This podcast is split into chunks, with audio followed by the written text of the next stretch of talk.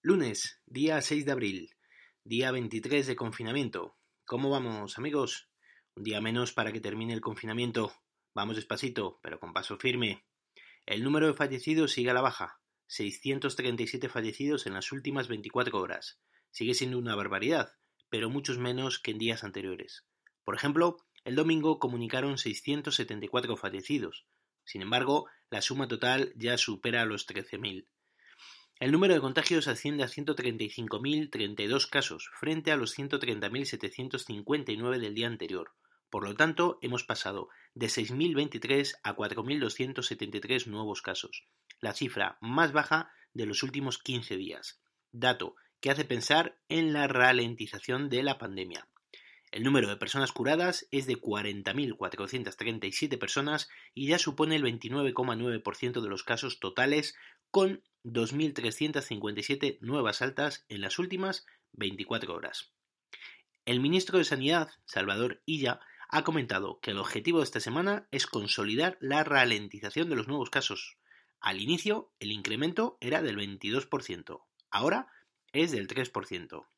Sin embargo, hay otro, hay otro dato que no es nada bueno, que es el de los sanitarios contagiados. Son ya 19.400 en toda España, casi el 15% del total de los contagiados. De esos contagiados, el 20% ha sido dado de alta ya, y de ese 20% solo un 10% ha requerido ingreso hospitalario, y el resto ha pasado la enfermedad en su domicilio. Hoy la ministra de Exteriores ha confirmado que cuando volvamos a la calle lo tendremos que hacer con mascarillas. Y en ese momento las mascarillas estarán en lo público y en lo privado. Palabras textuales de su comparecencia. Veremos si no tenemos que andarlas buscando por debajo de las piedras y suponen otro problema más a mayores.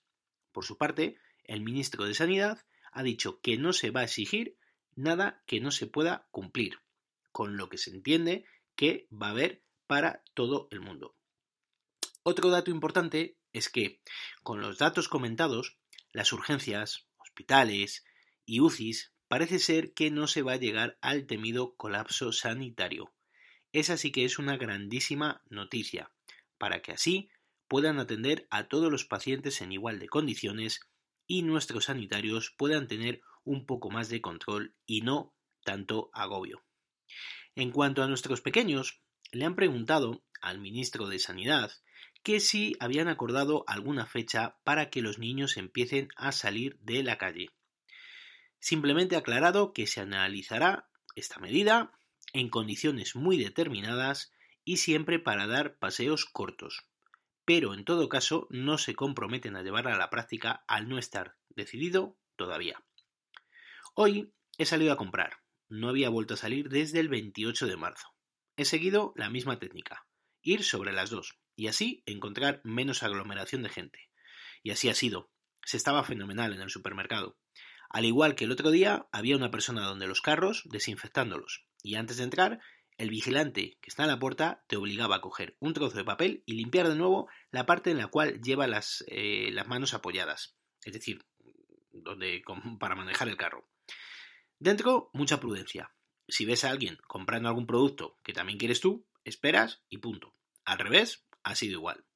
Guardando mucho las distancias. A veces veías a gente evitando cruzarse contigo en los pasillos y con los demás igual, evidentemente. He salido sin mascarilla, porque no la tengo, pero sí con guantes. Y luego, además, me he puesto encima, con mucha dificultad, eso sí, los típicos guantes de plástico para coger frutas y verduras. En cuanto a la disponibilidad de productos, faltaban algunos. No había harina, harina de fuerza para hacer pan y todo esto, ni levadura fresca, ni palomitas de microondas, faltaban muchos frutos secos y ojo que no había ni manzanilla ni tampoco tila. Sí, sí, tila. ¿Veis cómo soy un visionario? Si sabía yo que iba a andar luego en casa. En cuanto a limpieza y productos de droguería, no había muchas lejías, ni los famosos productos que ahora se han puesto de moda por artículos de la prensa y redes sociales. Por ejemplo, el famoso Sanitol. Pero papel higiénico sí que había. Luego, cuando he llegado a casa, ya estaba mi mujer pertrechada con el desinfectante y hemos limpiado todos los productos antes de guardarlos. Mi calzado también, la cazadora a ventilar y luego la ropa a lavar. Espero que con lo comprado esta vez todavía me dure más que la vez anterior. En cuanto al apartado de tecnología, en primer lugar os quería pedir disculpas porque eh, el podcast de ayer, cuando lo he escuchado, he notado más ruido del deseado. Probaré nuevas opciones hasta que me llegue el iPad Pro, que se supone que tiene unos micrófonos profesionales y el sonido debe de ser de lujo, al igual del precio. He estado volando un dron que tengo de la marca Potensic. Es el modelo A20W. Es un dron de juguete que cabe en la palma de la mano y que puedes volar sin ningún problema por casa.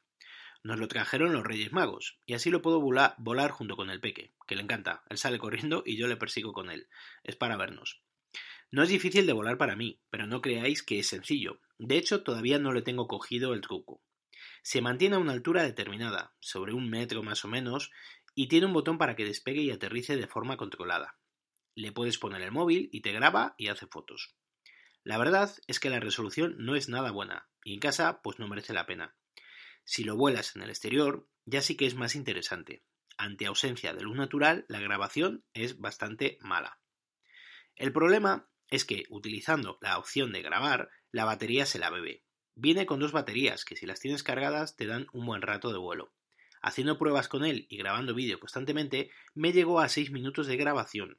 Sin grabación, calculo que llegará fácilmente a los 8 o incluso 10.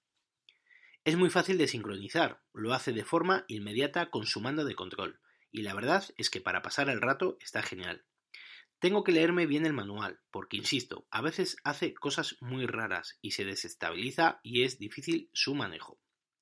Lo he volado un par de veces en el exterior, y la verdad es que para lo pequeño que es, es alucinante la altura que puede llegar a coger, y sobre todo la distancia. Ahora bien, como haya mucho viento, olvídate, porque al ser tan pequeño no hay quien lo maneje.